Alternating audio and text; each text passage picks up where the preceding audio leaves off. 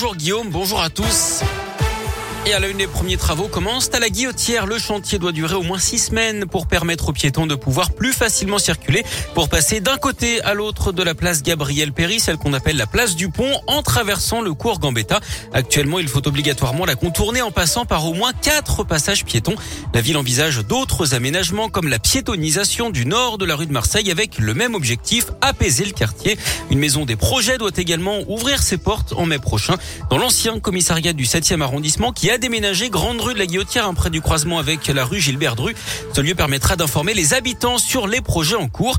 Un lieu d'accueil aussi, explique Anne-Laure Chantelot, c'est la chef de projet. C'est un espace de proximité, d'information, d'accompagnement, c'est un espace ressource. Les élus souhaitent pouvoir avoir euh, un endroit ici où ils peuvent accueillir, être au plus près des habitants. C'est pareil pour les professionnels. Il y a certains professionnels aujourd'hui qui ont besoin d'un point d'ancrage pour pouvoir accueillir des publics qu'ils ont du mal à toucher. Et donc, euh, on va leur proposer dans un des espaces aussi un lieu confidentiel où ils peuvent recevoir euh, si besoin et donc faire des, permanences. C'est très important parce qu'on a besoin aussi de fédérer les professionnels. On a besoin d'avoir un espace où tout le monde est le bienvenu. Pour moi, c'est un outil aujourd'hui qui est euh, une plus-value extraordinaire sur un, un projet comme celui-là. Un endroit pour préparer des événements culturels aussi et pour mettre en valeur le patrimoine et l'histoire du quartier. Les travaux seront terminés dans un mois. Ils escaladent la tour Silex 2 à la part Dieu à main nue et sans aucune sécurité. Le duo lyonnais Antoine Explore et Nébuleux a remis le couvert hier après avoir déjà grimpé le long de la tour Oxygène en avril dernier. Une incroyable performance cette fois à 129 mètres de haut. À évidemment ne pas reproduire hein, car c'est très dangereux en plus d'être interdit. D'après le progrès, les deux grimpeurs ont d'ailleurs passé quelques heures en garde à vue. Un drame de la routière dans les monts du Lyonnais. Un motard de 35 ans s'est tué lors d'une balade avec une quarantaine d'autres deux roues d'après le progrès. Le pilote originaire de la Loire a perdu le contrôle dans une cour près de Saint-Laurent-de-Chamousset. Il a percuté une glissière de sécurité avant de succomber sur place malgré l'intervention des secours. La dernière semaine du procès, le Landais aux assises de l'Isère, l'accusé a reconnu vendredi l'intégralité des faits qui lui sont reprochés, notamment d'avoir volontairement tué Maëlys.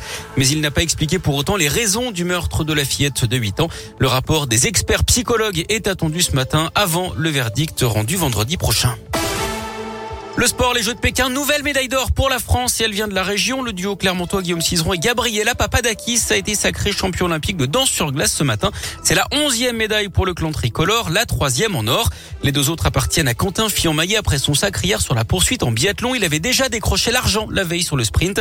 C'est son quatrième podium en quatre courses à Pékin et ce n'est peut-être pas fini puisqu'il reste le relais et la Mastart. En basket, la belle opération de Lasvel en championnat. Les Villeurbanais, pourtant privés de David Laïti, Monaco 87 à 79 après deux prolongations hier soir à l'Astrobal. Lasvel qui prend seul la deuxième place du classement derrière Boulogne-Levallois. Je vous rappelle également en foot la victoire de l'OL contre Nice samedi de 0. L'OL qui remonte à la septième place à 5 points du podium. En rugby, les Bleus sont bien partis pour un grand chelem au tournoi destination. Après leur victoire samedi face à l'Irlande 30 à 24. Prochain adversaire pour le 15 de France, ce sera l'Écosse. Et puis un mot de télé pour terminer, Guillaume. L'amour est dans le pré-saison Ah 17. ouais. Ça démarre ce soir sur M6. Trois agriculteurs de la région les 13 candidats, dont un qui vient de chez nous, Jean, originaire du Rhône.